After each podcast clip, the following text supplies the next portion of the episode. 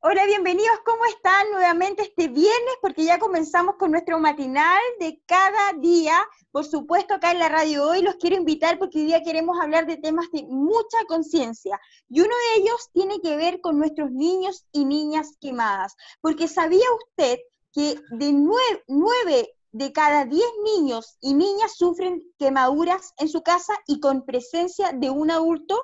Una situación que lamentablemente vivimos todos los días. Es por eso que les quiero presentar acá a mi gran invitado, al doctor Rolando Saavedra, director de gestión médica de Coaniquem, médico pediatra especialista en administración hospitalaria. Es por eso bienvenido, doctor, aquí por estar con usted, eh, compartir su experiencia y, por supuesto, el llamado para toda la comunidad ante esta situación. Muchas gracias, Perín, y gracias de parte de Coaniquem por tener este espacio para poder conversar sobre un tema tan importante como son las quemaduras en niños y adolescentes. Nosotros en este momento, sí, en este momento estamos justamente en el periodo de mayor demanda de quemaduras eh, que se produce en los meses de invierno, por el frío principalmente y porque las personas están dentro de las casas y como bien decías, nueve de cada diez quemaduras en niños se producen dentro de un hogar.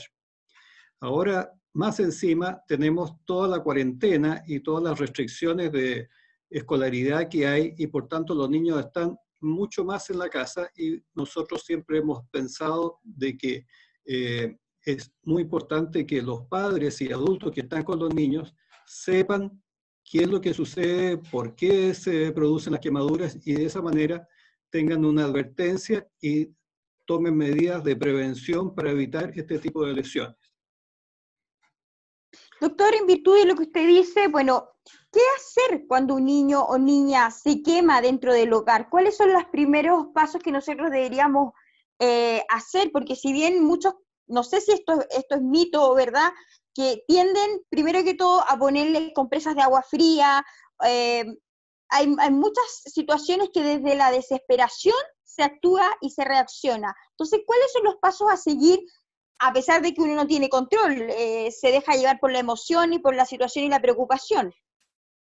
Bueno, efectivamente, eh, la mayoría de la población ya ha ido comprendiendo que lo mejor es solo usar agua fría cuando una persona se quema eh, sobre todo estamos hablando de quemaduras en el hogar que son producidas principalmente por líquidos calientes y objetos calientes.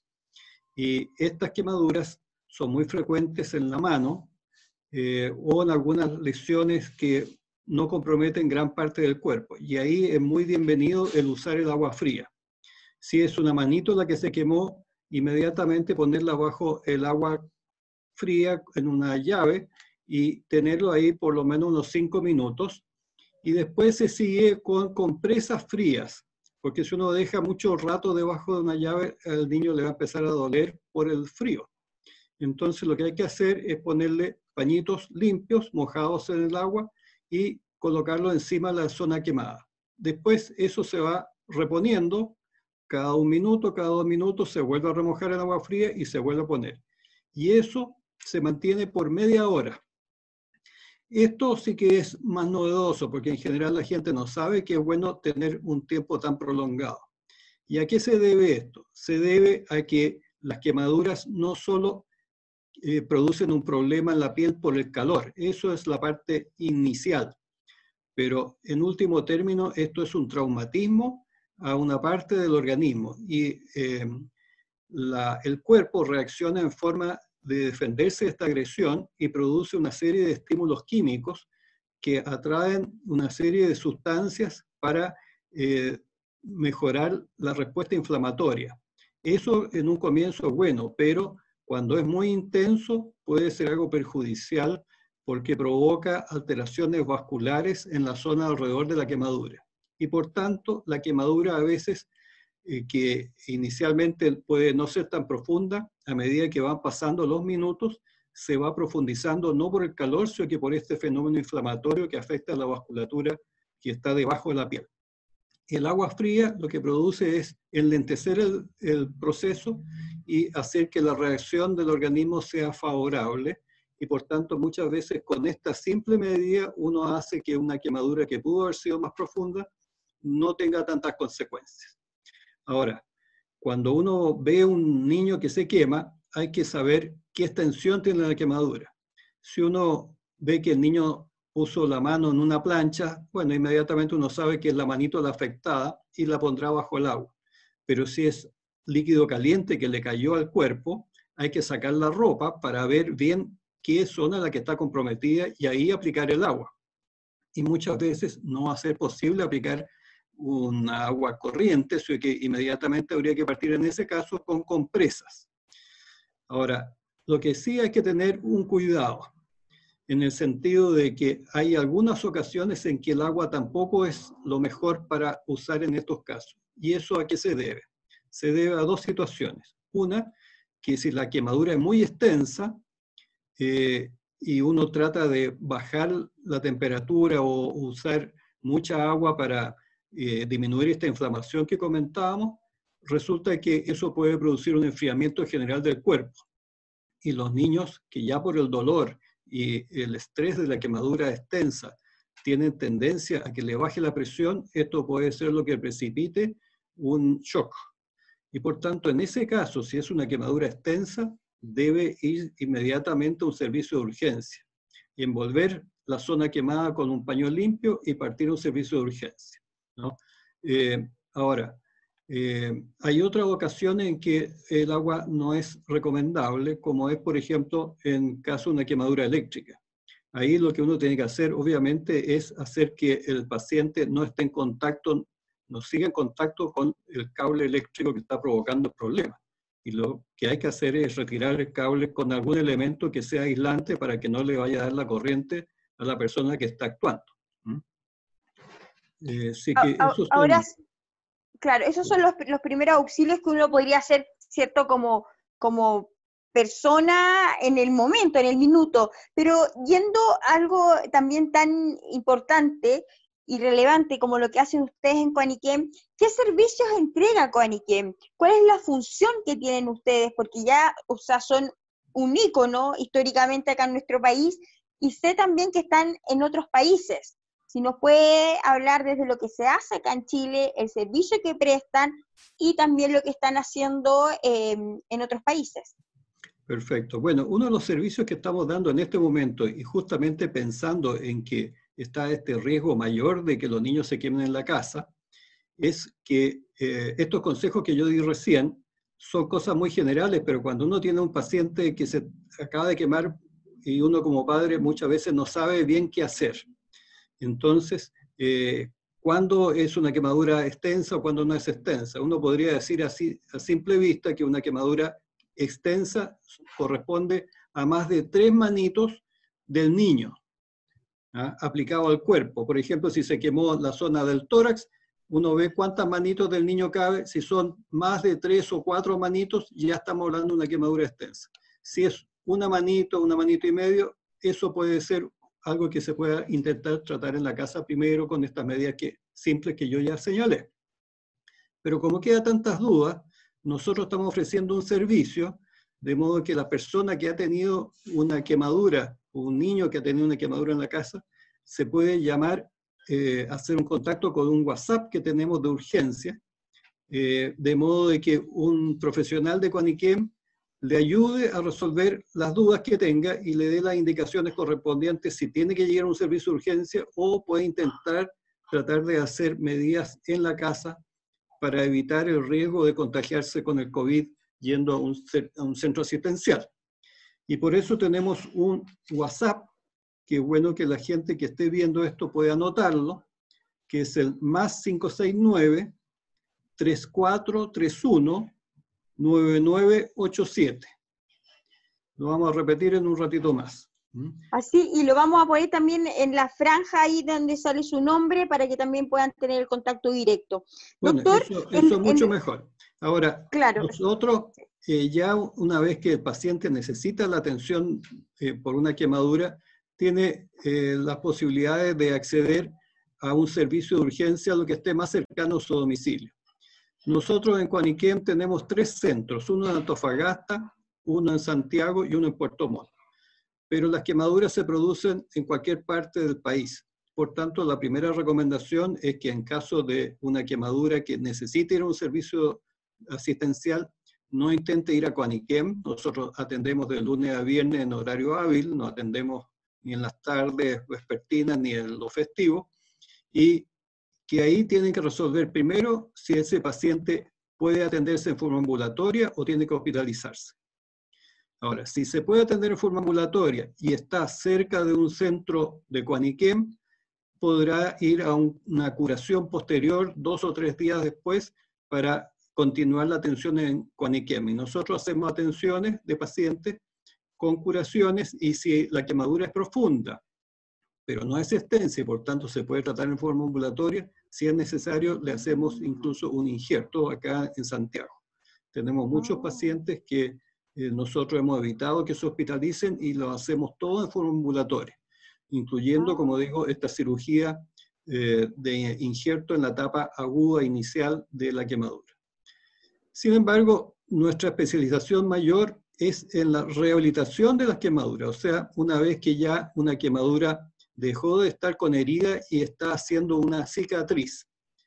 Esto puede ser porque el niño tuvo que hospitalizarse por la extensión de su quemadura, le hicieron los injertos en el hospital o en las clínicas y después entonces tiene que empezar un tratamiento que nosotros eh, somos especialistas en eso, que es un tratamiento compresivo, o sea, en la zona que está con una irritación provocada por la quemadura y se está formando una cicatriz, se aplican eh, una presión en base o a telas elásticas, hacemos prendas compresivas, puede ser un guante, una camiseta, un pantalón, en fin, según la lesión donde esté ubicada, o bien algún elemento termoplástico, que son plásticos que con el calor uno puede ah, darle la forma que sea conveniente y después al enfriarse ya quedan con esa eh, forma y eso se aplica después, por ejemplo, en la cara o en el cuello eh, para comprimir estas zonas quemadas y entonces se logra que la inflamación que provocó la quemadura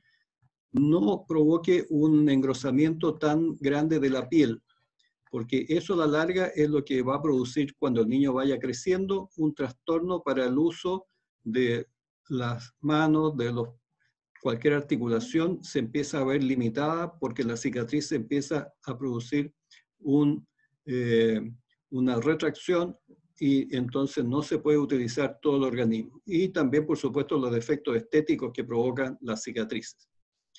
Eh, posteriormente, nosotros aplicamos, después de un año, un año y medio, elementos de fisioterapia para que la piel que está alrededor de la cicatriz y la cicatriz misma se flexibilicen lo más posible, de modo que la persona pueda hacer una actividad lo más normal eh, y estar en su medio, en el colegio, si es un niño pequeño o si es un adolescente eh, eh, ya y necesita ir a trabajar, bueno, en su trabajo. y cuando esto ya es insuficiente, porque igual la cicatriz se retrajo mucho, ahí hay que hacer una cirugía. Y estas cirugías, que son cirugías que le llamamos nosotros de reconstrucción, cirugías reparadoras, se lo hacemos también en nuestro centro acá que tenemos en Santiago, donde están los especialistas que tienen mucha experiencia, y hacemos entonces una cirugía que le va a sacar la parte más gruesa de la cicatriz y va a cubrir con un trozo de piel normal. Y por tanto eso le va a producir una mejoría importante de su lesión. También usamos otro tipo de elementos, como por ejemplo unas, eh, unos expansores de piel, que son una especie de bolsitas, que igual que un guatero, se inflan con líquido y eso se pone debajo de la piel sana alrededor de una cicatriz. Y una vez que eh, se ha ido inflando a través de los días y la piel sana ha ido extendiendo, y después se hace una segunda operación se reseca, se saca la cicatriz y como esta piel normal que está al lado ya es más extensa, permite cubrir entonces la zona que uno sacó la cicatriz. Esto es muy útil, por ejemplo, en cicatrices de cuero cabelludo y también en la zona mamaria. Nosotros tenemos un grupo de profesionales que se ha dedicado a hacer eh, cirugías eh, de adolescentes, que es eh, algo que en general no hay experiencia en Chile. Nosotros ya tenemos bastantes pacientes y eh, justamente ha sido uno de los motivos por los cuales nosotros hemos extendido el tratamiento de niños ya más allá de los 15 años hasta los 20 años y lo seguimos ah, atendiendo. Y justamente por este periodo, sí, en este periodo es un periodo muy especial en que no alcanzan a ser vistos por los médicos pediatras y los médicos de adultos que no conocen al paciente eh, no tienen la experiencia tampoco en esta etapa de la vida. Esas son algunas de las cosas que nosotros hacemos en Coaniquem. Claro, y, y también está fuera de Chile. Si nos puede decir también en qué, en qué partes también está acá en Chile, se abarca todo el país, sus centros y por supuesto en otros países. Claro, nosotros tenemos eh, un eh, programa internacional en que tiene dos partes. Una, eh, dar atención también a los niños que quisieran atenderse. Nosotros damos una atención gratuita a cualquier paciente que consulte en Cuaniquem.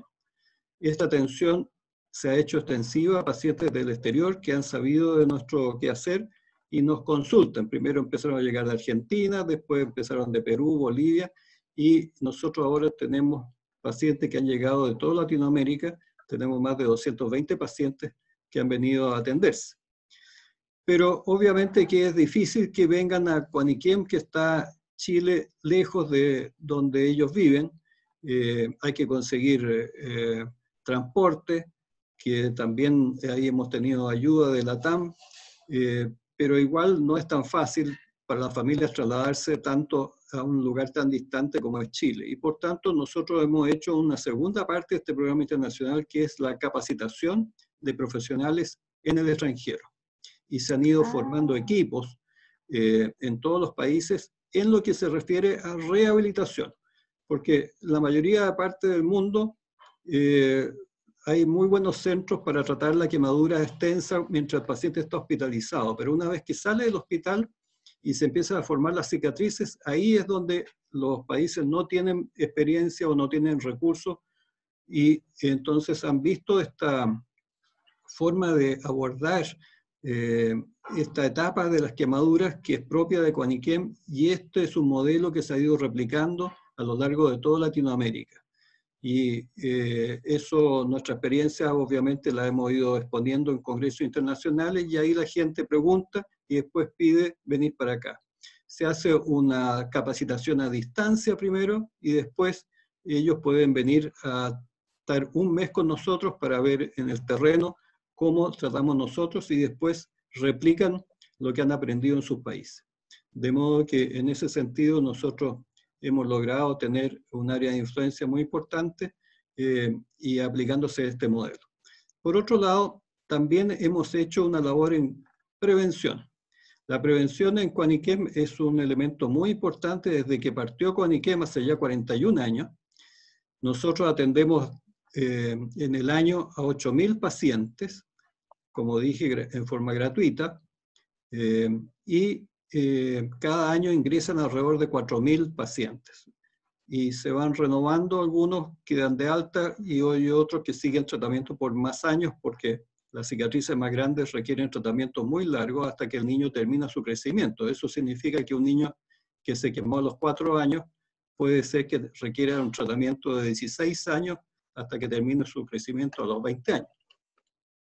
Entonces, eh, dentro de, esa línea, nosotros eh, también hemos extendido el programa internacional, la capacitación en prevención. Y hay una campaña de prevención que ha sido muy conocida de Coaniquem, que es la prevención de quemaduras por fuego artificiales. Eh, gracias a esa campaña de Coaniquem se ha logrado disminuir mucho los fuegos artificiales acá en Chile. Hay unas disposiciones legales, si bien siempre hay gente que vende eh, en forma ilegal esto, y eso es una lástima y hay que estar encima justamente para que esto no, no provoque tantas quemaduras, pero igual ha habido un gran éxito y por tanto esta campaña eh, hay varios países que han solicitado que se extienda a sus países y ahí Coaniquem está llevando un liderazgo en este aspecto. Ahora, en la prevención no solo nos hemos preocupado de esto, también hemos visto otros tipos de quemaduras. eh, hay quemaduras que son muy frecuentes, como por ejemplo la taza de té, de café o de agua. Eso que un adulto en la casa tiene a un niño eh, y que por estar un rato con él en forma cariñosa lo sube a, sus rodillas mientras está tomando la taza de té, eso es un altísimo riesgo porque el niño manotea la taza y le cae encima. Mm. El 20% de las quemaduras que nosotros vemos es por este mecanismo. Sin embargo, hay otras quemaduras que no siendo tan frecuentes son más graves porque es un volumen mucho mayor de agua caliente, como por ejemplo el volcamiento de un hervidor o que el niño abre la puerta de un horno, una cocina a gas licuado y le caen las cosas que están en la cubierta de la cocina.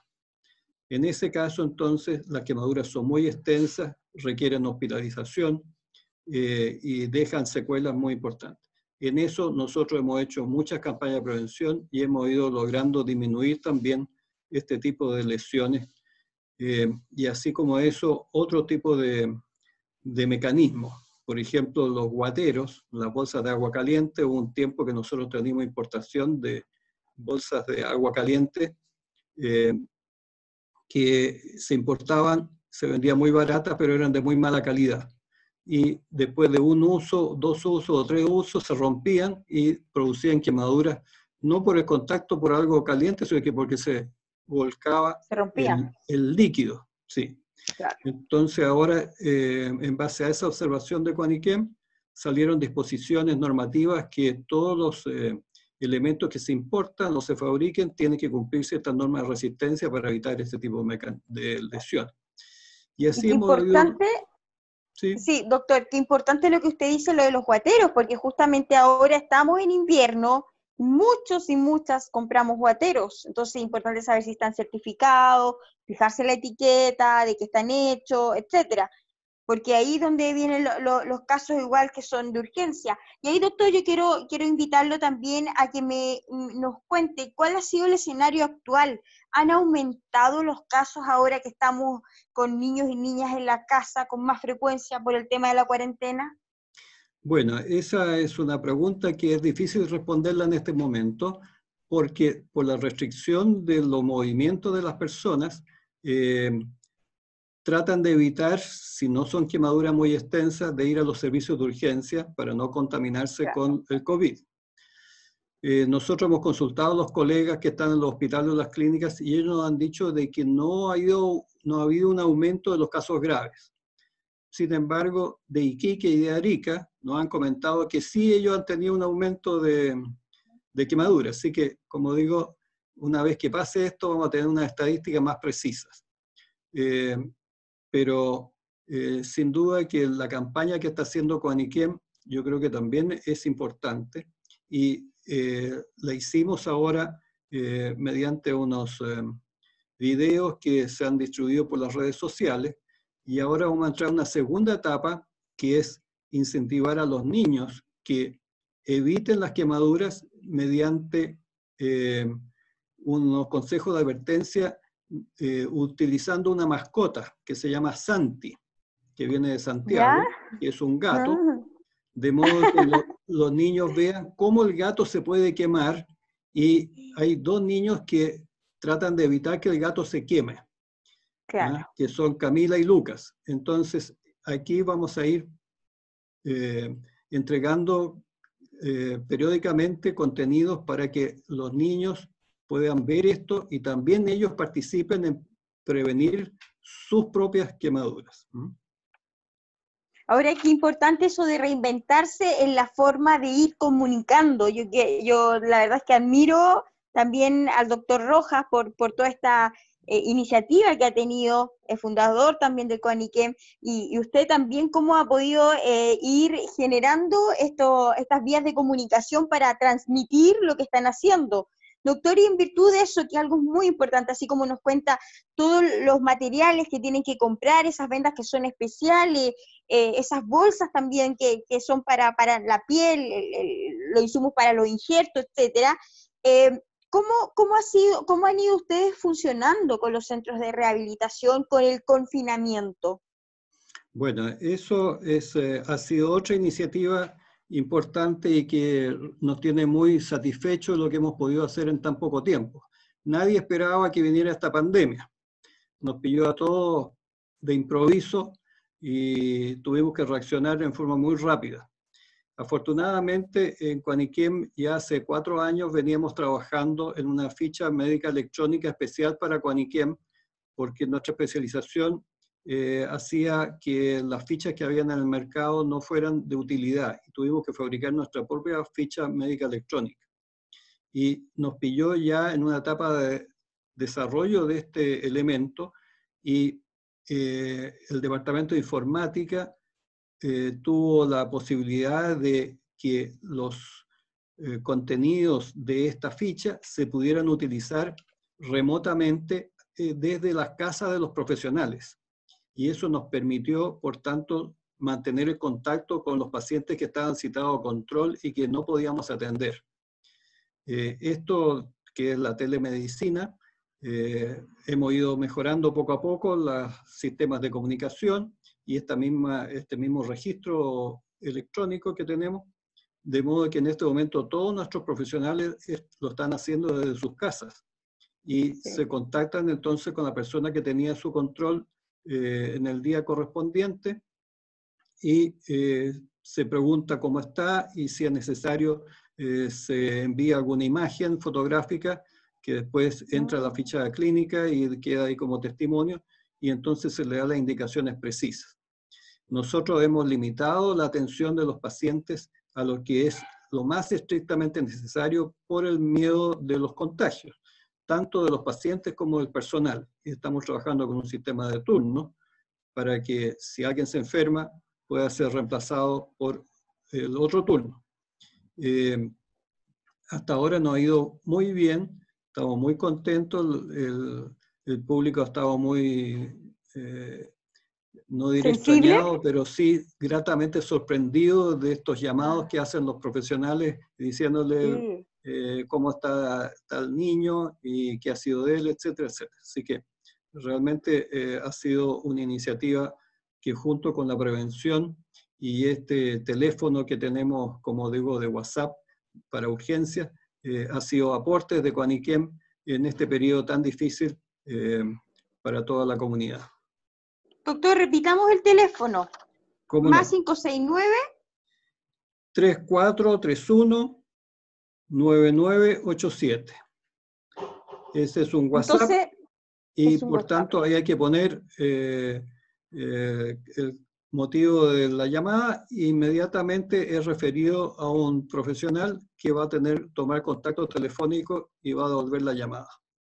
Perfecto. Doctor, bueno, en honor al tiempo, ya se está terminando este espacio donde estamos hablando aquí con nuestro gran doctor Rolando Saavedra, que en representación de Coaniquem nos está hablando sobre las campañas, de lo que están haciendo y lo más importante, doctor, que para ir cerrando, que nos comparte un mensaje para los adultos, para los cuidadores, para los que están en casa hoy en día, porque si bien, como dice la estadística y usted lo reafirma, es que la responsabilidad es de los adultos que están en casa con los niños y niñas, que el, alto índice de los casos eh, son con los niños quemados con, en presencia de un adulto.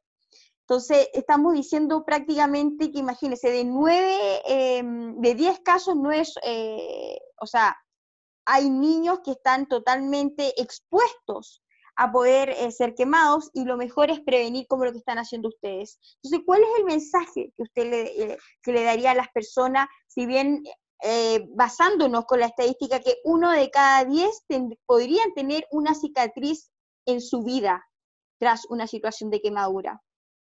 Bueno, nosotros estamos muy contentos por los tratamientos que estamos ofreciendo. hemos incorporado una serie de elementos diagnósticos terapéuticos de última línea sin embargo, esa misma experiencia nos permite insistir en que no hay mejor tratamiento que evitar las quemaduras. Eh, las quemaduras son una de las patologías más complejas de tratar y tienen muchos factores, no solo físicos, sino que también psicológicos, hay todo un trasfondo social, eh, y nosotros lo abordamos en forma integral tenemos una casa abierta donde podemos dar alojamiento a los niños que vienen de regiones, tenemos un colegio hospitalario para que no se queden atrás. En fin, tenemos toda una manera integral de eh, tratar a los niños y trabajamos en red con los centros de Antofagasta y Puerto Montt. Pero lo mejor es evitar este tipo de lesiones. Por tanto, ahí el cuidado es de los mayores. Los niños, sobre todo los niños que se queman más, son los niños entre 1 y 4 años que no tienen ninguna conciencia de los peligros y por tanto eh, nosotros tenemos que estar atentos y por eso es que los mensajes de prevención de Coaniquem que se han ido entregando por redes sociales eh, son tan importantes. El público puede acceder a estos mensajes a través de incorporarse a la página web de Coaniquem, www.coaniquem, terminado en m de quemado.cl. Ahí están todos los mensajes para que revisen el hogar dónde pueden estar los riesgos, por, sobre todo por líquidos calientes y ahora que estamos en invierno por la estufa, las planchas y otros objetos calientes. ¿no? Entonces, eh, los espacios son pequeños y hay que buscar cómo eh, dejar que los niños estén en unos espacios que sean seguros. Eh, y eso es responsabilidad obviamente de nosotros los, los mayores. Así que... Doctor, y, algo muy importante para quienes eh, obviamente sensibilizan y pueden también eh, hacer alguna donación económica o con eh, insumos que también a ustedes les pueda servir, ¿cierto? Dentro del diario vivir, atendiendo a los pacientes. ¿A dónde se tienen que dirigir? ¿Tienen que mandar un mail? ¿Tienen que entrar a la página? ¿Cómo se hace esa donación? Bueno, nosotros tuvimos que enfrentar un último desafío en este periodo, que fue realizar la colecta, que no podíamos salir. Así que nos encontramos con un grave problema y tuvimos que eh, idear un sistema de una colecta online. Y en este momento en la, en la, página web todavía está eh, la posibilidad de entrar a través de Desafío Coaniquem, que está puesto ahí.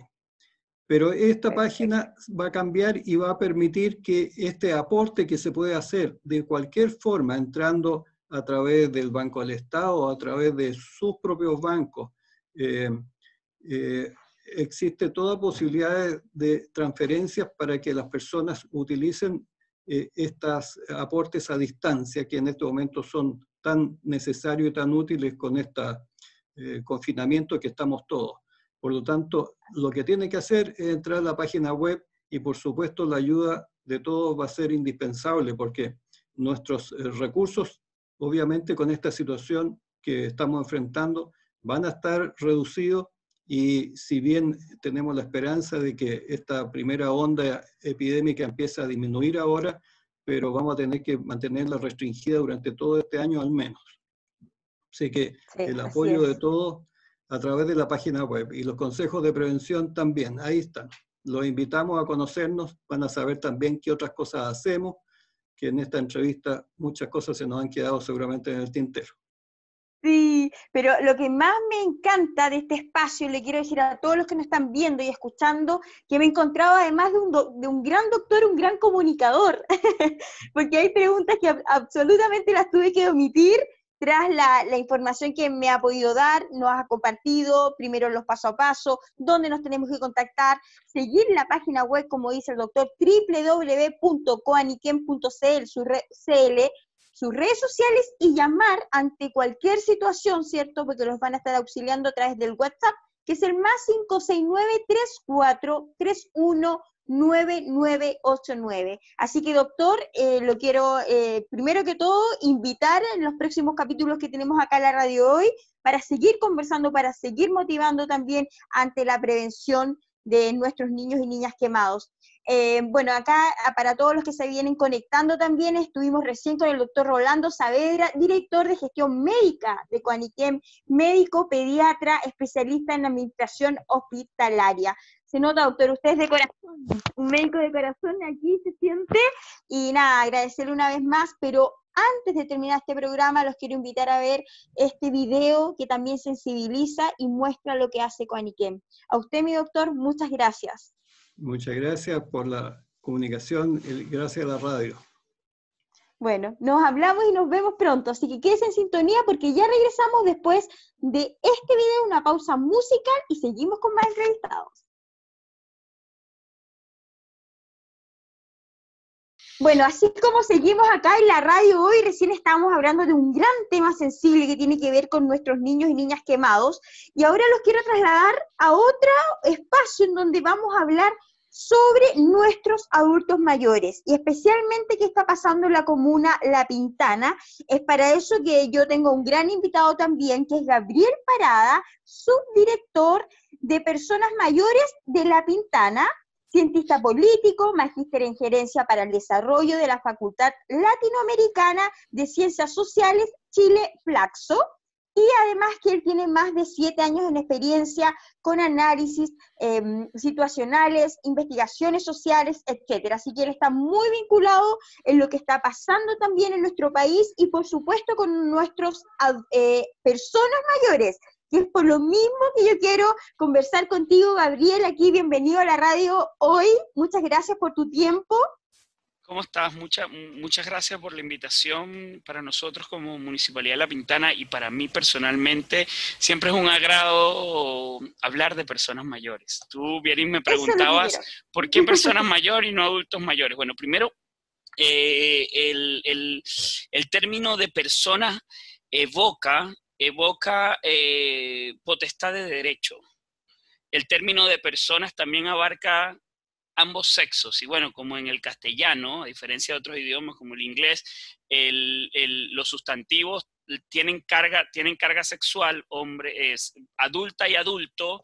Eh, nosotros acá en La Pintana nos mm, intentamos o, trabajamos en referirnos a personas mayores. Primero, porque abarcan o dan realidad, dan cuenta de los dos sexos y también porque la palabra personas también evoca potestad de derecho y nosotros estamos convencidos de que las personas mayores eh, son sujetos de derecho y son los protagonistas de su, de su, de su propia vida y de sus propias decisiones. Y en ese sentido nosotros trabajamos para que eso sea así. Disculpa, se, se cortó ahí. Sí, sí, eh, y en ese sentido nosotros trabajamos para que eso sea así.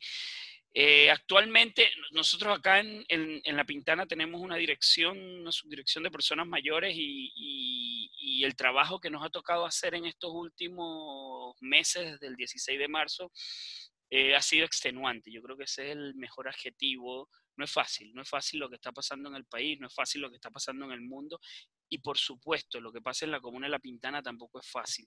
La Comuna de La Pintana tiene uno de los índices de pobreza multidimensional más altos del país, eh, por no decir el más alto del país, es la comuna que está de número uno en el índice de prioridad social, que no es un, ranking que, no, que nos enorgullece para nada, sino que nos preocupa y nos invita también a, seguir trabajando. Eh, yo creo que la pandemia ha, revelado y ha develado la, la, realidad social y la diferencia social que existe en Chile evidentemente, me imagino que escuchan mi acento, yo, yo soy de nacimiento venezolano, pero también soy chileno, estoy, vivo muchos años acá en Chile eh, eh, y conozco muy bien la realidad social y acá en La Pintana tengo harto tiempo ya. Y, esta pandemia nos ha afectado muchísimo, no, no, no, solo en lo profesional, sino en lo humano. En lo humano, eh, esto es un golpe muy fuerte. Yo lamentablemente he tenido que, que conocer de, de, muchas personas mayores que, que han que han estado con nosotros que ya no están, que ya no están por este virus. Y es muy duro, es muy duro porque además eh, lo que nosotros podemos hacer no, no, no, no, logra cambiar la realidad, no logra cambiar la realidad porque este virus eh, aún no hay cura, aún no hay cura y, ver lo que pasa es súper complejo. Sobre todo, o sea, nosotros tenemos y hemos dispuesto de un sistema de protección social ante el coronavirus que, es bastante potente con las personas mayores. Tenemos, estamos haciendo de la asistencia a más de 12 mil personas mayores, apoyos sociales diversos a muchísimas personas mayores, pero el, tema de la soledad es un tema que, a nosotros nos preocupa, nos preocupa mucho y por eso esta teleasistencia que estamos, que estamos haciendo lo que busca es eso. Hay muchos muchas personas mayores en La Pintana que están solas y que la están pasando mal, no solo económicamente, que es súper importante, pero también espiritualmente y emocionalmente.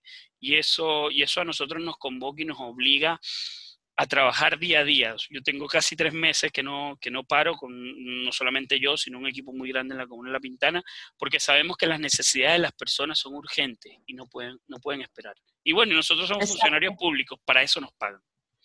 Claro, claro pero independiente de que uno sea funcionario, eh, tus emociones traspasan y el vínculo y la preocupación pasa más allá de estar en un escritorio. Y ahí yo también quiero decir, y bueno, yo a través de Felipe Marchano pude llegar a, tu, digamos, a, lo que estás haciendo con los adultos mayores, em, que también le agradezco esta sintonía, porque si bien tú esta mañana me comentaste que, tras preguntarte que hay 24.830 adultos mayores según el último censo en La Pintana, entonces, imagínate eh, eh, prácticamente lo que ustedes están trabajando, que uno que es la economía, la alimentación, el que no pasen hambre, como tú me decías también hace unos días, y por otro lado, ahí te quiero invitar a que me comente qué están haciendo, qué es lo que estarían necesitando desde potenciar la ayuda que están prestando, ¿cierto? En esta crisis, ya sea como por ejemplo, más adelante, ¿cierto? Vamos a hablar de esta campaña que es una asistencia para que ellos puedan hacer ejercicio en la casa, porque muchos están en la cama y no pueden salir de sus hogares. Entonces, ahí, Gabriel, cuéntame primero que todo qué es lo que están haciendo puntualmente hoy con, con los adultos mayores de La Pintana.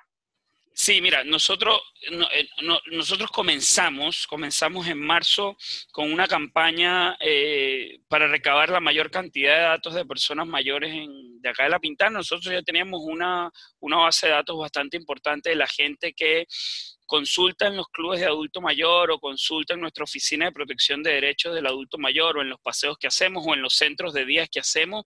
Y eso era una data de aproximadamente 10.000 personas, que un poco menos de la mitad. Y después, bueno, iniciamos unas campañas por redes sociales y, bueno, mm, algunos canales de televisión nacional también nos apoyaron en eso, en el censo del adulto mayor, un censo virtual, y ahí llegamos a casi 17 mil, 18 mil personas y la intención es que, primero, que ningún adulto mayor de la Pintana pase hambre. Eso, eso yo creo que es importante. Si bien es cierto, yo he escuchado muchas personas que dicen, ya sí, eh, las personas mayores, las personas mayores no, no, han visto, no han visto desmejorada su situación económica porque siguen recibiendo sus pensiones. Sí, eso es cierto, es verdad. Pero lo que pasa cuando existen eh, recesiones económicas o pandemias que afectan, o situaciones, perdón, que afectan la economía, es que se empiezan a producir lo que, lo que la teoría llama las transferencias negativas. Los inactivos, que en este caso serían los inactivos laboralmente, que en este caso serían las personas mayores, comienzan a hacer transferencias monetarias a los que deberían estar activos económicamente. Entonces tenemos el caso de que en La Pintana hay muchísimo desempleo ahora, no solo en La Pintana, sino en todo el país, y muchos, muchas personas están subsistiendo de las bajas pensiones de las personas mayores. El promedio de las pensiones en La Pintana es de 200 mil pesos, o menos, 180 mil pesos. El promedio es el promedio de las pensiones eh, de, las personas, de, un grupo familiar de dos personas mayores. Eh, y muchas familias están subsistiendo de estas pensiones. Entonces, evidentemente, eso merma la capacidad económica de las personas mayores para poder subsistir. Y ahí el, rol del Estado, no me voy a quedar con el municipio, el rol del Estado es importante. El Estado está en la obligación, y yo quiero recordar que Chile hace un par de años ratificó la Convención Interamericana de Derechos de Personas Mayores, de Derechos Humanos de las Personas Mayores, y el Estado está en la obligación de asistir a las personas mayores y de entregar una condiciones para que las personas tengan una vejez digna. Eh, eso es lo primero, o sea, asegurar de que la persona mayor que necesita asistencia la tenga. Ahora, algunos me escucharán, algunas personas de la Pintana y podrán decir, no, si nosotros, a, mi puerta no la han tocado. Probablemente sí, yo, yo tengo que, ser bastante honesto y, decir que, que, hay algunas puertas que no hemos tocado, pero para eso trabajamos de lunes a lunes, para tratar de tocar todas las puertas, pues son muchas puertas, son muchas puertas y las vamos a tocar todas. Yo quiero comentar, Pierín, que a nosotros nos llegaron 48.213 cajas del programa Alimentos para Chile y de las comunas grandes fuimos la primera comuna en entregar las cajas. Yo tuve el honor de dirigir el, operativo. En 18 días entregamos 48 mil cajas, tocamos 48 mil puertas. Y, eso es porque sabemos la necesidad que existe y tenemos que responder rápido. Eso por un lado. Por otro lado, eh, estamos trabajando el tema de la teleasistencia, como te comenté al principio, y la teleasistencia lo que busca es que el adulto mayor no se sienta solo y, yo creo que ahí, ahí es donde cada uno de nosotros y de las personas que nos escuchan eh, tiene que colocar su grano de arena. Cada uno de nosotros conoce o tiene algún familiar que tiene más de 60 años o algún vecino o algún amigo de más de 60 años. Y si ustedes quieren aportar a, que la sociedad sea mejor, tomen el teléfono y llamen a esa persona eh, y conversen, conversen de lo que sea. O sea, eh, nosotros podemos, para que sepa la comunidad, dirigirnos a, un, a, ti, por ejemplo, y poder apadrinar a un adulto mayor para, aunque sea, eh, regalar 10, 15 minutos de nuestro día y decirle cómo está, necesita algo, cómo se ha sentido? Sí, sí, por supuesto. Mira, yo voy a aprovechar de dar mi correo que es g de Gabriel G parada arroba pintana.cl. Ahí nos pueden escribir y claro, sí, si están interesados, nosotros lo que hacemos es intermediar, conversamos con, con la persona mayor y le preguntamos, mira, hay un, hay determinada persona que esté interesada en conversar contigo una vez por semana o dos veces por semana o una, una vez cada 15 días eh, nos autoriza a entregar los datos y nosotros entregamos los datos. Eso por una vía, pero también, Pierin, si la invitación es que si ustedes tienen algún familiar, algún vecino o algún amigo mayor que ustedes sepan que está solo, llámenlo. Llámenlo, porque es lo mejor que, ustedes pueden hacer. Preocúpense de las compras para que no salgan, porque además yo, yo, creo que esto va a ser largo, esto no se va a terminar este mes, yo creo que vamos a estar todo el invierno con esto y, y, la soledad, la soledad trae muchos problemas, la soledad trae depresión, la soledad es un factor de riesgo para las enfermedades neurodegenerativas como el Alzheimer, la enfermedad eh, también puede ocasionar otros problemas, las, perdón, la soledad puede ocasionar otros problemas de salud mental y es importante ir al rescate de aquellos que, que están solos y que se sienten solos, eso también es importante.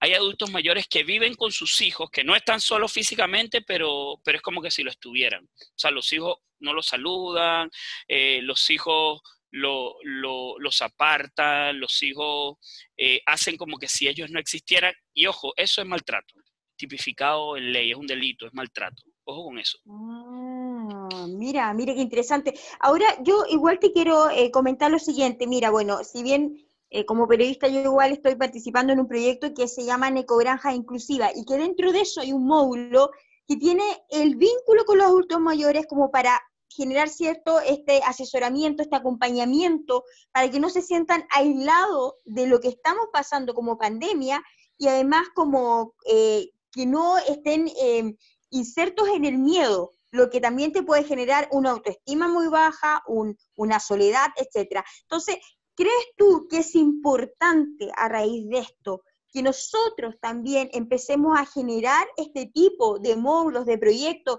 que entreguen una, una, protección a nuestros adultos o personas mayores, como tú dices, ¿cierto? Niños, niñas, etcétera, ¿Por qué crees que es necesario? No necesariamente para la comuna La Pintana, si bien porque lo necesita, pero que esté a lo largo del, tiempo, no necesariamente para una crisis como la que estamos viviendo. Sí, mira, muy importante el, tema que tú tocas. Yo, yo, yo creo que en, términos de protección social, eh, que ahí abarca un amplio espectro, tú hablabas de los niños, niños y adolescentes, eh, e, e, es, mi concepción, el Estado no es el único responsable. Yo, creo que se tiene que armar una triada entre la familia, el Estado y la comunidad. cómo nosotros, si, tú, Pierín y yo y, las personas que nos escuchan pagamos impuestos porque eh, tenemos una conciencia de responsabilidad, porque sabemos que nuestros impuestos van a ser eh, ocupados en diversas cosas para gastos sociales, comunitarios, eh, también como yo, como ciudadano, me hago parte de la solución a un, a un problema social, por ejemplo, los niños infractores de ley, eh, como yo eh, me hago parte también con mis conocimientos, con mis habilidades, con mi experiencia, con mis recursos, apoyar la labor del Estado a aquellos niños, niñas, adolescentes que no tienen un amparo familiar cómo yo con mis recursos y habilidades me hago parte de algún programa eh, social o algún programa comunitario que tenga que ver con la inclusión de las personas mayores o con la inclusión de aquellos que en algún momento tomaron malas decisiones en su vida y, tuvieron un, un récord criminal y ahora ya no lo tienen porque por suerte han tomado otra decisión. Y es, yo creo que ese es el camino, yo creo que ese es el camino y, creo que, que, que, lo que pasó en octubre en Chile también habla de eso, de cómo la sociedad se quiere también hacer cargo de, de, de los problemas insisto, no es una responsabilidad única de la gente. Con esto no estoy diciendo que es la, somos nosotros los ciudadanos los que nos tenemos que hacer cargo de los problemas públicos, pero si somos parte del problema, yo creo que también somos parte de la solución y, y si está el Estado solo en esto, mm, esto no va a servir. Necesita de la gente, necesita de la comunidad y necesita de la organización. Es un trabajo totalmente eh, colectivo, en donde la responsabilidad es, es compartida de uno como ciudadano, ¿cierto? Como hijo, como padre, eh, como familiar, como funcionario también. Entonces, ahí yo también te quiero invitar, em, Gabriel, ¿qué crees que, que, falta trabajar con nuestros adultos mayores? En este caso de la Pintana, si bien eh, en, muchos lugares también puede haber gente que está solo, se siente solo a pesar de estar acompañado, como tú decías, que estás con la, están con la familia, que eso es un delito de maltrato que puede generar absolutamente daño en nuestro, en, nuestro sistema inmune, en, en, nuestras emociones. Entonces, ¿a qué nos invitas tú a poder eh, reflexionar, a, a, a concretar también las cosas? Porque todo a veces queda eh, en lo verbal pero no generamos un plan de acción. Sí, mira, justo mm, nosotros ahora estábamos levantando, porque eh, lamentablemente la, pandemia nos, no, nos obligó a, modificar toda la planificación, nos cambió nuestra vida y nos las va a cambiar para adelante también, no solo ahora en la actualidad. Y, y veíamos, o sea, tenemos ahorita un problema que son las personas mayores que están solas, las personas mayores no no pueden salir más de 75 años y las de menos de 75 años, entre 60 y 75, no deberían salir por el riesgo de contagio y, bueno, todos sabemos, no voy a explicarlo, todas las complicaciones que pueden tener las personas con, que se contagien con el COVID y que tengan alguna enfermedad de base. Y una de las cosas para ser eh, eh, específico, que, que, vimos es la brecha digital que hay entre las personas mayores y los que no son mayores, que no es nada nuevo, todos lo sabemos. Eh, y miles de campañas se han hecho para eh, acercar digitalmente a los adultos mayores, yo creo que eso ha sido insuficiente. Creo que hay que seguir eh, intensificando ese tipo de campañas. ¿Por qué? Porque nosotros estimamos que esto a lo menos va a durar todo el año. Si no hay vacuna a final de año, o antes de que comience el próximo invierno pudiéramos tener un rebrote del virus como lo está teniendo China. Ayer, leía que en Italia también tienen algunos rebrotes en, algunos lugares específicos. Entonces eso va a obligar a que las personas mayores tengan que volver al confinamiento por el riesgo a, morir. ¿sí? Es así. Entonces, lo primero que tenemos que hacer, y hoy tuvimos una reunión al respecto y vamos a avanzar en eso, es en entregar mayores herramientas digitales a las personas mayores y quien no tenga la posibilidad de acceder a un teléfono, bueno, poder buscar la forma para que ellos tengan el teléfono, si hay miles de vías para conseguir donaciones. Y a través del teléfono hacer acompañamiento. Yo, a mí, quiero contar esta experiencia, la vivimos con una vecina, eso fue finales de marzo, estaba comenzando esto, eh, sus papás viven acá, ella vive en Arica y estaba muy preocupada porque no había podido hablar con sus papás. Eh, los papás tenían el teléfono malo, Ya, nosotros fuimos al domicilio con todas las medidas, el distanciamiento, mascarillas, con todo, y hicimos una videollamada por WhatsApp. Y, y, fue muy bonito porque la, el, el, papá de ella de 90 años se sorprendía porque no podía entender cómo su hija, cómo su hija estaba en la pantalla. Él decía, pero si mi hija está en Arica, ¿cómo, cómo, cómo la puedo ver acá? Nunca había tenido esa experiencia. Y, yo creo que la tecnología ahora nos ayuda a, que no nos sintamos solos. Yo creo que hacia, hacia, ahí, hacia ahí tenemos que trabajar. Ese, ese, o sea, son muchos objetivos, pero ese es uno de los objetivos que, que, que, tenemos que abordar.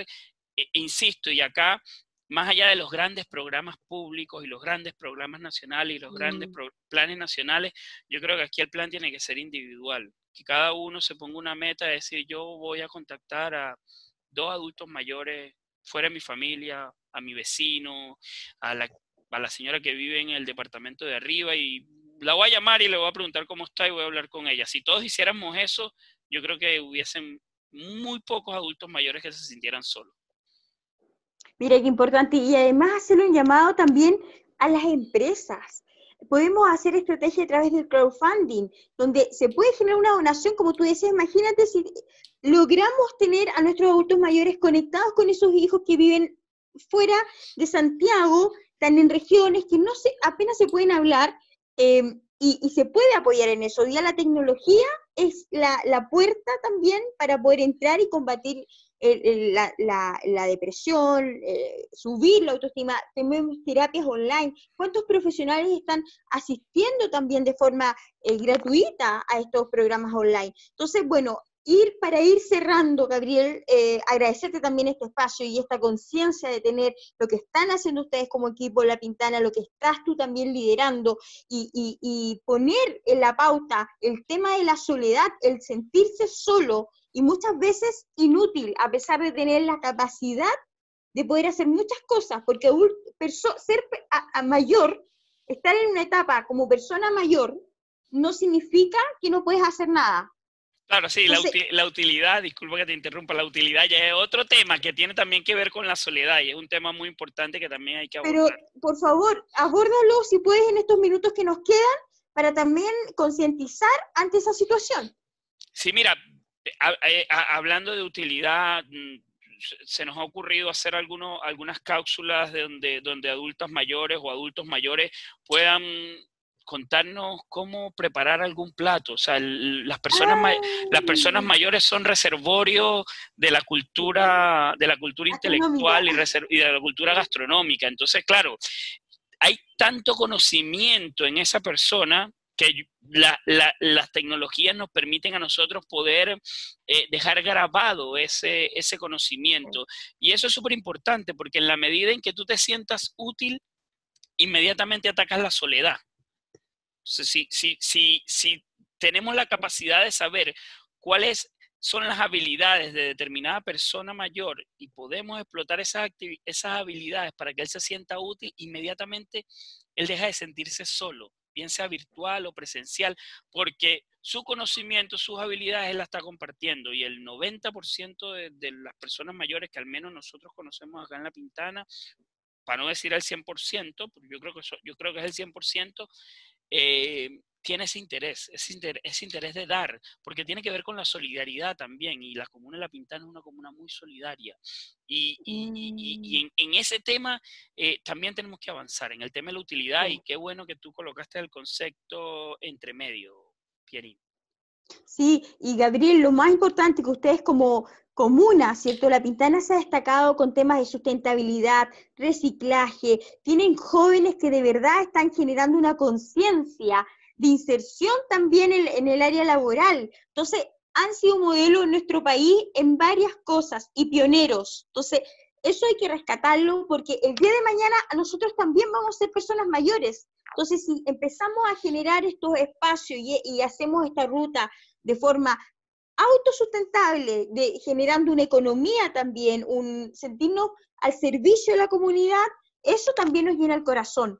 Así que para ir finalizando, danos un mensaje, compártenos también eh, dónde nuevamente nos tenemos que contactar, eh, en qué campaña están, em, ¿qué, cuál es la reflexión para cerrar este espacio ante la situación que estamos viviendo, los adultos mayores que se encuentran solos, ¿qué podemos hacer nosotros también? Ya, sí, bueno, mira, eh, nosotros queremos que ninguna persona mayor de la comuna de La Pintana que esté solo, se sienta solo, sigue estando sintiéndose solo.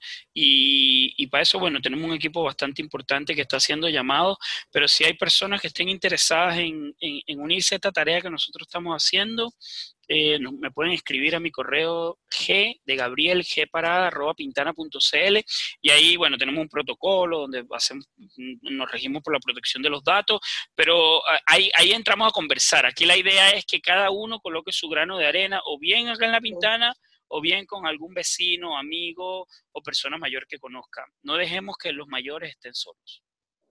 Perfecto. Bueno, nosotros ya vamos eh, terminando este bloque del día viernes en la radio hoy, pero ya seguimos con más invitados. Ahora nos vamos a una pausa em, musical, por supuesto, acá en la radio hoy, pero antes que todo les quiero decir que recién estuvimos con Gabriel Parada, subdirector de personas mayores de la Comuna La Pintana, cientista político, magíster en gerencia para el desarrollo de la facultad Facultad, digo, Latinoamericana de Ciencias Sociales Chile, Flaxo, y además con más de siete años de experiencia en estrategias que tienen que ver con nuestra sociedad, con nuestro también em, compromiso y responsabilidad social.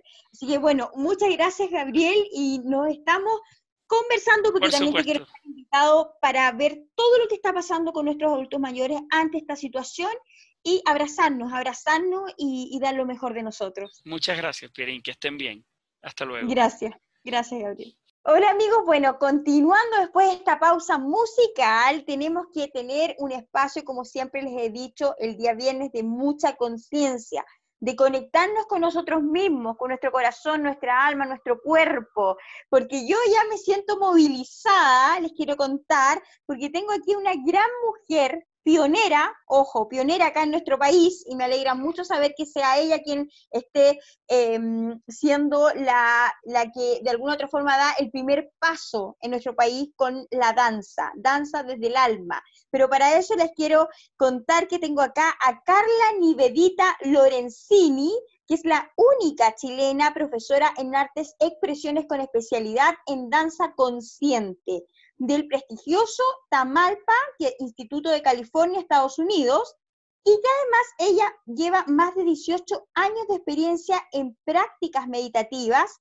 y de conciencia corporal en Europa, en Estados Unidos y Sudamérica. Y además que su camino está marcado también por una gran líder espiritual y otros, pero quiero mencionar especialmente a la líder espiritual y humanitaria Ama, que yo creo que en más de alguna oportunidad la deben conocer porque es la mujer que da más abrazos en el mundo y que vino a Chile, ¿ah?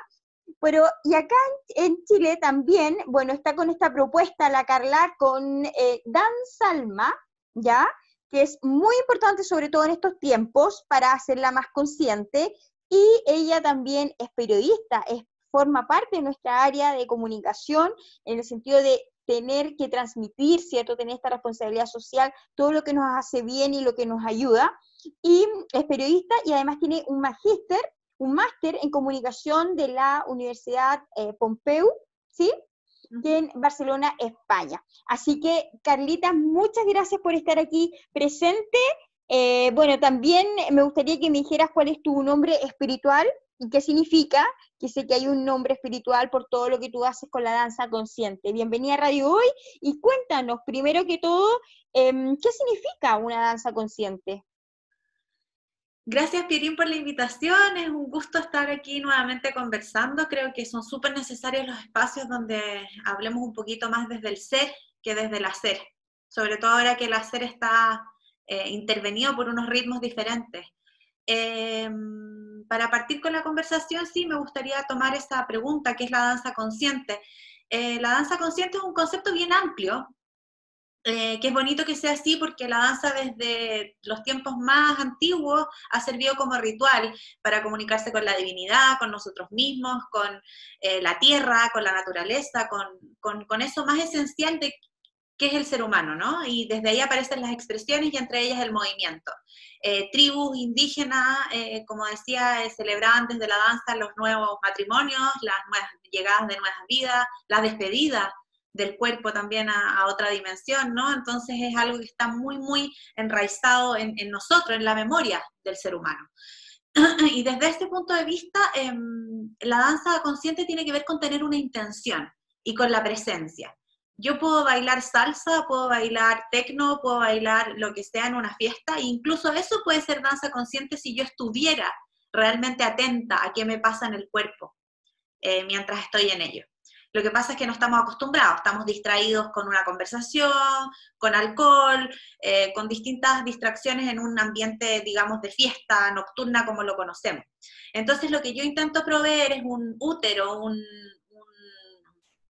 una vasija, un espacio contenido especial, íntimo, cuidado, donde podemos sentir eso, ¿verdad? Donde nos empezamos a mover y podemos sentir que el cuerpo realmente nos pide mover un brazo en vez de un pie eh, hay muchas veces que partimos con una, y más ratito vamos a tener la oportunidad de hacer una mini experiencia, pero partimos siempre respirando y sintiendo el cuerpo y enseguida que tú le pones atención al cuerpo, el cuerpo te habla y te habla a través de vibraciones, de temperatura, de cambios de temperatura, de tensiones sobre todo. Eh, y estamos en un momento en que el cortisol de todos nosotros está súper elevado, probablemente por los niveles de estrés que estamos teniendo. Em, consciente o inconscientemente, porque claro, nos pasa a los que tenemos la bendición de estar sanos y de poder estar cuidados en una casa con un techo y con comida y con las necesidades básicas cubiertas, eh, decimos sí, lo primero que hay que hacer es agradecer, pero no nos podemos olvidar de lo que está pasando afuera, ¿no? Entonces hay un nivel de estrés que puede ser inconsciente, que no lo tenemos claro y que no es claramente, no nos está impactando directamente en el día a día, pero sí está impactando nuestros pensamientos, nuestro sentir, nuestro dormir, calidad de sueño. Entonces yo diría también que así como la danza consciente es un espacio de mm, autocuidado y de, bienestar, eh, también lo es volver a los básicos. Y, cuando digo volver a lo básico es como, ¿cómo me cuido? Lo primero que es el sueño, la comida, la respiración, y yo creo que con esas tres cosas, si las cuidamos hoy día, vamos a, como navegar bien. Pero si nos dejamos estar es muy complejo. Entonces, lo primero que también diría en, este, en esta oportunidad de comunicar es la importancia de respirar. Levantarnos en la mañana y respirar conscientemente. Estamos respirando de todos modos, pero darnos unas cinco respiraciones profundas, inhalar y exhalar, conectados a qué me pasa en el cuerpo. Y eso ya va a ser un indicador de, probablemente qué necesito. Necesito más actividad, necesito más descanso, necesito agua, necesito comida. Muchas veces confundimos, creemos que tenemos hambre y lo que tenemos es sed. Entonces es como, ¿cómo vamos acercándonos más a nosotros mismos a través del lenguaje del cuerpo? Yo te diría que por en términos más amplios. Sí. Ahora, em, Carla, em, de alguna otra forma, el hecho de que nosotros empecemos a tener conciencia de lo que nos pasa y que todo eh, aparte, parte, ¿cierto?, eh, en base de una meditación, de, ser conscientes con nuestra respiración, de que también escucharnos para ver qué cosas eh, necesitamos y qué cosas no necesitamos, porque uno empieza a tener una selección. Entonces, acá con esta propuesta maravillosa que tú tienes, que además trabajas con, adolescentes, jóvenes, adultos mayores, o sea, esto no, no, te, no te limita a una edad, ni a un grupo, ni a un género. Entonces, desde la propuesta que tú haces, que es la danza consciente, ¿cuáles son los beneficios concretos que tú has podido ir viendo con el tiempo por las sesiones que has generado y que hoy en día, ojo, para todos los que nos están escuchando, lo está haciendo de forma gratis dos veces a la semana? Sí, mira, cuando partió todo esto, eh, la verdad que dije, bueno, ¿qué puedo hacer yo? ¿Desde dónde? Y que creo que es la pregunta que nos debemos hacer todos, ¿no? Desde mi lugar, desde mi eh, chiquitita célula, ¿qué, ¿qué puedo aportar? Dije, bueno, la danza, primero porque me sostiene a mí, y después porque me doy cuenta que si me sostiene a mí, puede sostener a otro. Y dije ya, ok, me lanzo con las clases Instagram, hoy día está súper en boga, los Instagram Live funcionan súper bien, es una plataforma que llega a todo el mundo sin distinción, ni siquiera necesitamos clave para entrar, o sea que está ahí, está disponible. dije, bueno, me parece que, es una buena alternativa y partí eh, con clases inmediatamente y de a poco se empezó a formar una mini tribu, que le llamo yo, eh, que estamos esperando todos los lunes y los miércoles a las 6 de la tarde para poder volver a encontrarnos. Y es bien especial porque si bien no nos encontramos físicamente, ya hay una sensación de grupo, y hay una sensación de que este espacio vamos a, a encontrarnos con nosotros mismos y a ser acompañados, que no estamos solos. Yo creo que eso también, el hecho que sea grupal, incluso aunque no nos podemos ver por Instagram, que es la diferencia con Zoom o con otras plataformas, la energía está y sabemos que estamos acompañados. Em, este espacio eh, que, yo ofrendo eh, le ha podido dar a la gente y me lo he tenido precioso feedback, que para mí es súper especial porque hace, le da sentido a lo que hago, ¿no? Entonces me, comentan, al principio eh, los feedbacks son súper como, por decirlos de alguna manera, simples o superficiales, es como una primera capa, ¿no? Cuando nos encontramos con la danza y nuestra propia danza auténtica, hay como un primer encuentro que a veces es más frío, que a veces no se nota tanto los cambios. Entonces me dicen, no, hoy día me sentí un poquito más relajada. Y sin embargo, después de dos meses o casi tres meses de práctica, me cuentan, me dicen, hoy día conecté mi pelvis con la energía de mis pies, en mis raíces, en mis pies. Y tú decís, wow, o sea, ahí hay un, salto súper cuántico de conciencia, ¿no? O sea, hasta que el cuerpo eh, se dio cuenta que solamente se había relajado y hasta que el cuerpo te está hablando de que hay una conexión entre tu pelvis y, y las raíces en tus pies. Y ahí hay toda una, una, una metáfora también, o sea, eh, cómo, cómo, cómo estoy eh, equilibrada en mi, en mi femenino y en mi masculino, eh, cómo estoy equilibrada en mis raíces cuando todo lo que aparentemente nos rodea es bien incierto e inestable. Sé cómo necesito conectarme más con, con mi propia base para poder transitar los tiempos que están avanzando. Pues tengo ejemplos de otras personas que han eh, transitado de, tener migraña a no tenerla. O sea, de cómo el movimiento eh, las ayuda y al principio pareciera que no, que ves más migraña y después hay un umbral que se atraviesa y que francamente el, el movimiento ayuda a destrabar esas tensiones. Creo que lo comentaba en otras oportunidades, pero es importante decirlo. ¿Por qué el movimiento sana? Movimiento sana porque somos movimiento y lo que no se mueve se estanca y lo que se estanca se enferma. Entonces, si ponemos en movimiento o nos sostenemos en movimiento, impedimos que, se enquiste eso que, está ahí listo para quedarse estancado y, generar una enfermedad, que a veces parte por el plano emocional, o no a veces, bueno, mi creencia es que parte siempre por el plano emocional, y que si sigue avanzando llega al cuerpo físico. Y llegan distintas formas, malestares más piolas, digamos, o enfermedades más catastróficas como un cáncer. Eh, entonces, esa es la importancia de estarnos mover, de, la invitación a movernos. por eso yo los invito a que, a que ojalá conmigo en la clase, pero si no es conmigo solos, en un ratito en el día, con sus parejas, con sus hijos, con sus perritos, da igual, solos. Busquen un espacio donde a lo mejor simplemente estirar. Y, y solo con estirar, wow, eh, está presente mi espalda, está presente mi pecho. Necesito estirar, abrir un poco más el pecho. Y desde abrir un poco más el pecho, wow, algo pasa, sí, parece que respiro más. Y ahí empiezan a aparecer estas conexiones en el cuerpo que te van hablando de que hay, nos hemos generado restricciones. Y en vez de vivir en expansión, hemos elegido vivir en restricción, en contracción.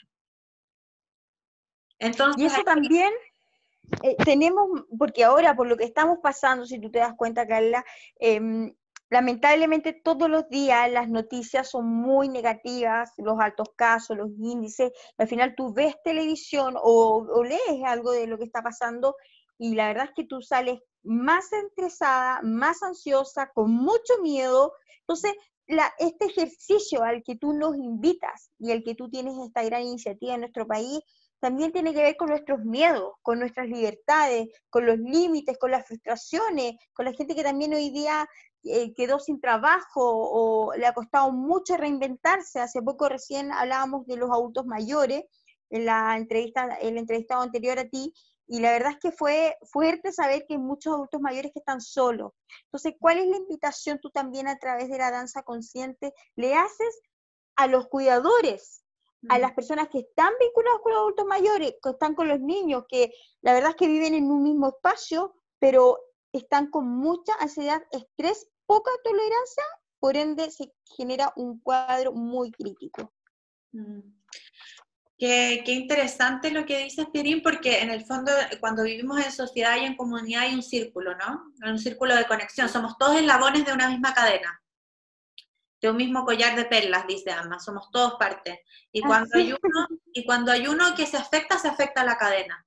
Ella también eh, plantea como una flor de loto, que cada pétalo es un país. Y si hay un país que está afectado, va a afectar toda la flor, ¿no? Entonces me parece súper bonito esto de, cómo incluimos a todos. Y la danza consciente es una propuesta que incluye a todos.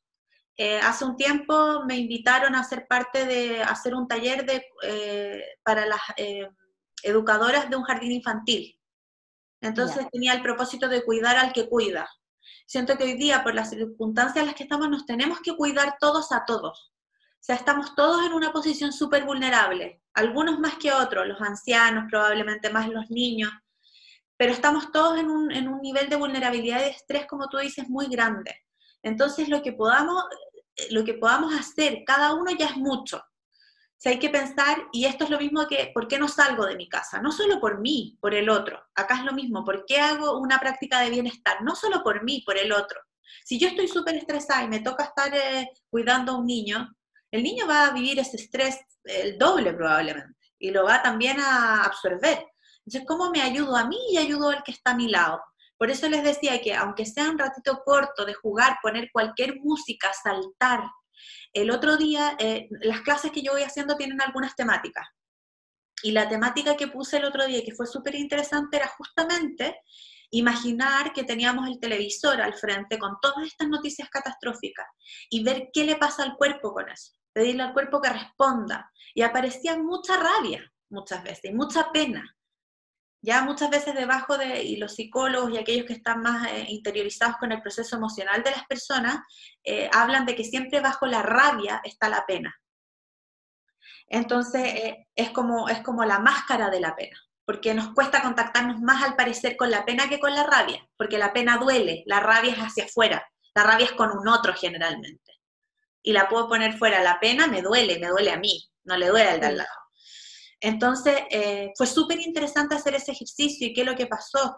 Y mucha gente me dice, conecté con la rabia, conecté con la pena y bailábamos muy fuerte. La intensidad del baile fue súper alta porque tenía que ver con poder sacudir todo aquello que nos entre, que a veces no queremos que nos entre. Ahora, yo creo que ahí también tomamos una decisión como seres humanos y como personas. ¿Cuánto tiempo enciendo las noticias? ¿ya? Y dejar de hacerlo, porque al final es más de lo mismo. Mucho no cambia, desgraciadamente. Ya el número de casos es más o menos el mismo, el número de fallecidos es más o menos el mismo, la gravedad es, fuerte. Ahora, creo que hay un punto que, que hoy día es importante que nos conectemos con esa realidad para no tomárnoslo a la ligera, que creo que es lo que ha pasado. Eh, pero hay un punto en que también ya no me aporta, no me aporta información, no me aporta conciencia, sino que me da estrés, me aporta estrés cuando ya me doy cuenta que me está aportando estrés, bueno, apago. Y apago para poder eh, entrar en un espacio más nutricio. ¿Qué me hace bien? Prender una vela, darme un baño de tina, comer una comida como más casera, darme el espacio para hacerme unas legumbres ricas como más confort, que me dé como confort calorcito. Eh, la hidratación. A pesar de que estamos en la casa, al menos para mí ha sido un desafío, como que se me olvida tomar agua y digo, wow, y necesito, y se me empiezan a secar los labios, por ejemplo, y los labios empiezan a estar rotos, y digo, wow, agua, y ahí me doy cuenta, y digo, no, hidratar, hidratar, porque el cuerpo nos está pidiendo más en, distintos niveles, físico y emocional. Hay mucha gente que, que dice, estoy súper cansado, bueno, ¿y cómo no? Y hay otra gente que dice, bueno, pero si pareciera que la actividad no es tanta, no es tanta, yo no soy mamá, pero sé que hay mamás que tienen que hacerlas de mamá, de dueña de casa y de trabajadora todo al mismo tiempo y en el mismo espacio físico. Entonces no hay ningún momento en que se pueda descomprimir. Eh, la importancia de la luz, de la luz, de, la luz natural, claro. Entonces, si aunque tengas una ventanita chica, acércate a la ventanita, aunque el balcón sea pequeño, intenta abrigarte e ir al balcón un ratito y respirar aire puro, sin mascarilla, en tu balcón sola, son espacios que hoy día están siendo fundamentales. Ahora, lo, complejo de esto, y también rico, lo complejo es que hoy en día tenemos muchas medidas para poder movilizarnos, ¿cierto? Porque tenemos permiso, tenemos hora, entonces al final nos estamos como adaptando de una forma, de, con la plasticidad máxima, ¿cierto? Y, en seis meses más vamos a hacer otro, absolutamente. Pero el construir esos espacios que tú dices desde casa, desde nuestro corazón, porque también el espacio es físico, pero también nosotros tenemos que tener la libertad, ¿cierto? Y el objetivo de poder construir nosotros este espacio interior, a lo que tú nos ayudas también, Carla. Entonces, lo que te quería mencionar ahí, ¿cuál es el mejor y la prioridad en trabajar en este tiempo, en hoy, hoy con la crisis que estamos viviendo, con la contención, ¿cierto? Con escucharnos más, con ser más tolerante. Entonces, ¿cuál es el ejercicio que deberíamos hacer nosotros todos los días? Mira, yo creo que, y esto acá se, se integra también otros saberes que he tenido la oportunidad de tener acceso, que es la bioenergética, que es el análisis bioenergético. Yo me acabo de, bueno, estoy en el proceso de graduarme de un proceso de dos años. ¿Sí? Eh, sí, es bacán, es también, eh, eh, se basa más o menos en lo mismo, en la memoria del cuerpo, ¿no? Entonces dice que nosotros a través de los traumas que hemos ido teniendo en nuestra experiencia humana, vamos generando corazas, corazas en la musculatura, que se va endureciendo el tejido, o sea, esto es súper físico, es real, digamos, es concreto. Y lo que hacemos a través de distintos eh, ejercicios es ir ablandando el tejido para que las memorias se suelten y se puedan sanar. Esto es como muy general, ¿no? Pero funciona así. Hay un hombre que se llama Alexander Lowen, que fue quien en el fondo investigó esto y investigó también que los procesos emocionales y psicológicos, si no pasan por el cuerpo, no se transforman. Es decir, y acá, bueno, puedo generar a lo mejor un poco de polémica o no, pero en mi experiencia, y es lo que yo he visto en mí y en otros, es que, claro, yo puedo estar en terapia verbal eh, muchos años y ah. puedo contarme una y otra vez a mí y a un otro el mismo cuento. El mismo cuento de la Carla, el mismo cuento de lo que me pasó cuando chica, de cómo fue mi mamá, de cómo fue mi papá. Pero si no lo experimento desde, desde la expresión del cuerpo o desde la expresión del dibujo, desde la expresión de, de, encarnarlo de nuevo, o sea, cómo me sentí cuando me pasó tal y cual cosa, es muy difícil transformarlo, porque sigue siendo un relato. Y ese relato se puede repetir infinitamente.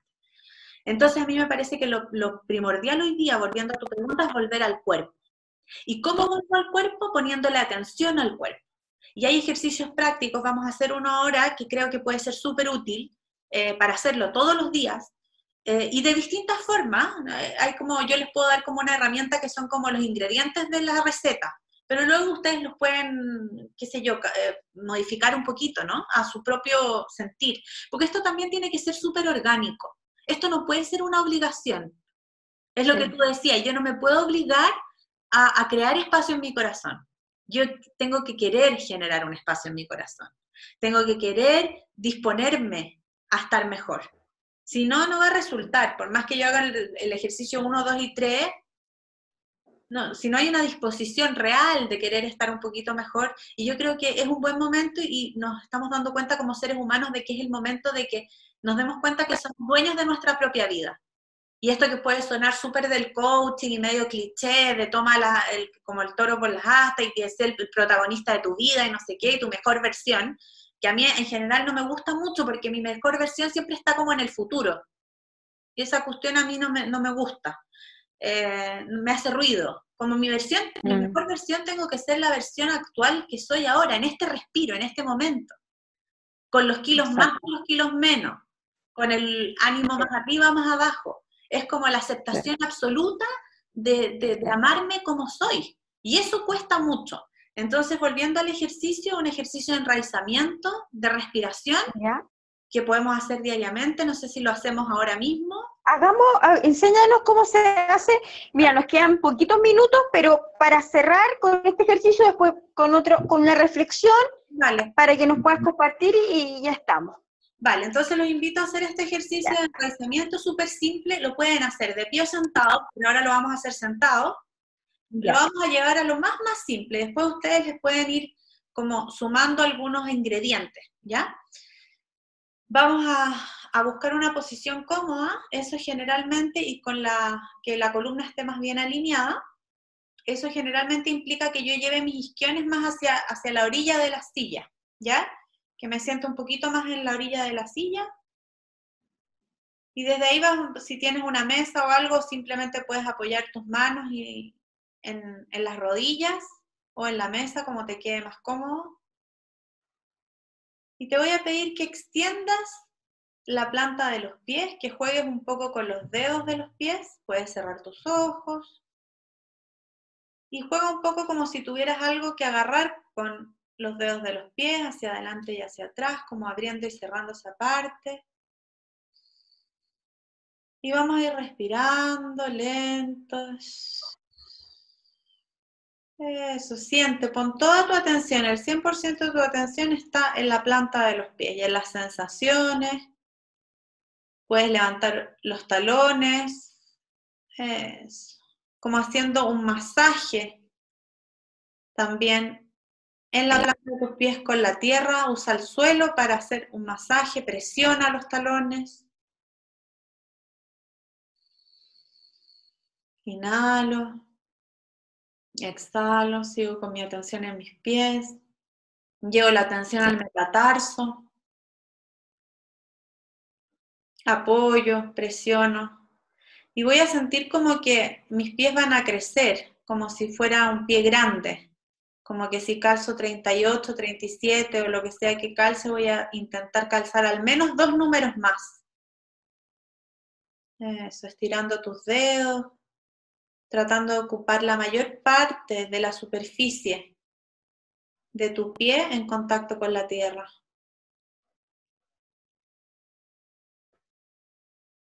Y si sientes que tus pies todavía están como ligeramente despegados de la tierra, simplemente apoya un poco más, ponle un poco más de peso y de intención. Si la sensación física no es realmente de peso, ponle la intención de que pese. Incluso puedes imaginarte que unos saquitos de arena eh, los pones en tus empeines, cosa que te afirme hacia abajo, que te ancle. Y respira un poco, simplemente sintiendo esa sensación de anclaje a la tierra. Y vamos a imaginar que esas raíces pasan el radial de tu suelo, bajan a la tierra, navegan por las capas y las napas subterráneas y van a llegar al corazón de la tierra que te puedes imaginar que es un gran cristal.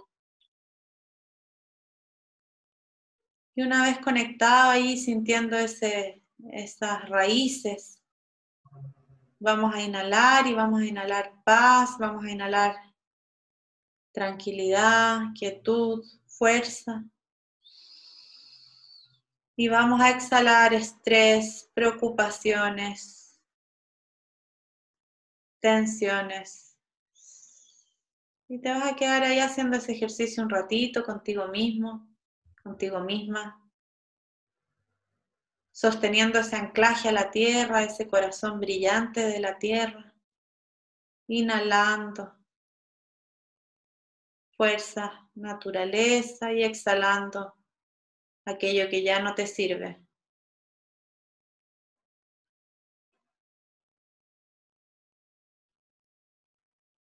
Inhala profundo y largo, exhalo profundo y largo. Súper, y vamos a empezar a traer de vuelta la atención a la planta de los pies, sosteniendo esa conexión con la tierra. Y vamos a poner ahora la atención en nuestras palmas de las manos, abiertas hacia arriba, al espacio, al éter. Y vamos a llevar ahí la intención de, de sanación, de lo que necesitemos, de lo que cada uno necesita, aquello que sabemos que necesitamos y aquello que a veces no sabemos que necesitamos. Y vas a sentir como una luz dorada va a completar, va a llenar el cuenco de tus manos. Eso y se expande hacia afuera. Y vamos a llevar esas manos al corazón. Y como decíamos, vamos a pedir abrir un espacio en este corazón. Vamos a pedirnos a nosotros mismos poder plantar la semilla del autoamor, del cuidado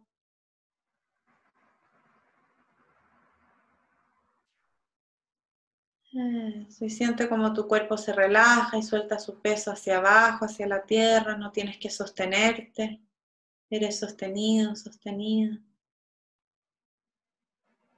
Y simplemente percibe como esa energía de corazón a corazón, del corazón a las manos, de las manos al corazón, comienza a hacer nuevo espacio. Incluso empieza a percibir cómo está el ritmo de tu latir, si es posible. es esa danza infinita del latir de tu corazón. Y desde ahí vamos a empezar a como a movernos un poquito, a mover, como a mecer lo que sea que surja, donde sea que surja el movimiento. Puede ser en tus manos, en tus brazos, en tus hombros, tu cabeza.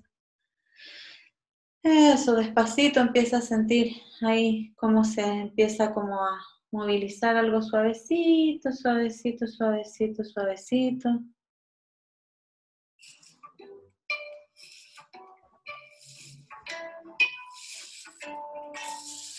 Ah, respira, suelta. Y siente a poquito como que te empiezas a sacar a bailar.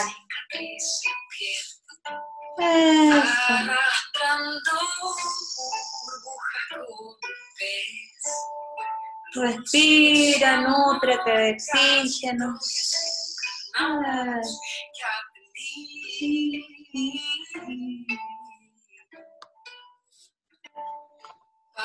¡Ay, qué rico! Oye, y oh. estamos llevando una pausa. Oye, es un regalo esto, por favor, lo tienen que hacer y practicar porque de verdad te genera pero una, una templanza. Con eso me quedo yo. Mm. Absolutamente. Y no, agradecerte.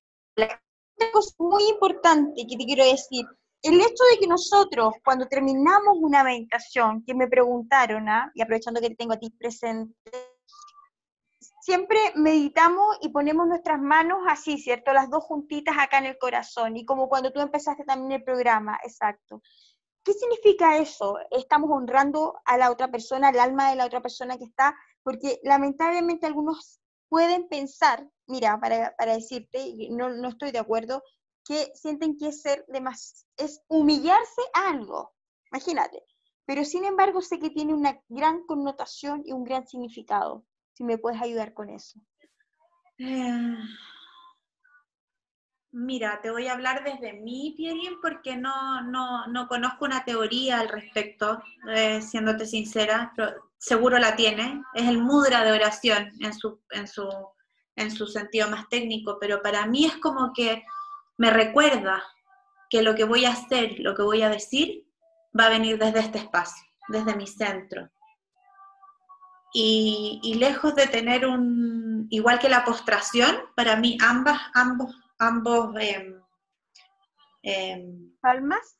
Sí, ambas, no, ambas, ambas em, como figura física, tanto la posición de oración como el inclinarme, em, inclinarme ante, ante, ante la divinidad tal vez, eh, son símbolos de humildad. ¿Ya? Eh, creo que poniéndonos la mano así en el corazón, eh, en forma de rezo, las manos también dicen que son la proyección del corazón. Por eso sanar con las manos es muy potente. El reiki, muchas modalidades, ¿no? Eh, yo conozco al doctor Carvajal, que es un doctor maravilloso, que es el que inició la sintergética, y él dice que las manos son el mayor instrumento de sanación eh, creado posible, más que un láser, más que un instrumento creado por la tecnología. Tiene las capacidades y la inteligencia de ir a niveles, pero quirúrgicos, sutiles, sutiles, sutiles. Lo que pasa es que hay un conocimiento ahí atrás que no hemos accedido por, distintas razones, por desinterés, por flojera, por un montón de cosas. Eh, pero como te digo, este gesto para mí tiene que ver con, también con el namaste, que quiere decir que la divinidad que hay en mí honra la divinidad que hay en ti. Entonces es una manera muy bonita y muy desapegada del ego de reconocernos. Es como, yo, yo Carla, te veo a ti, Pierín, en tu ser real, más allá de tu forma física, más allá de tu personalidad, puedo verte y reconocerte.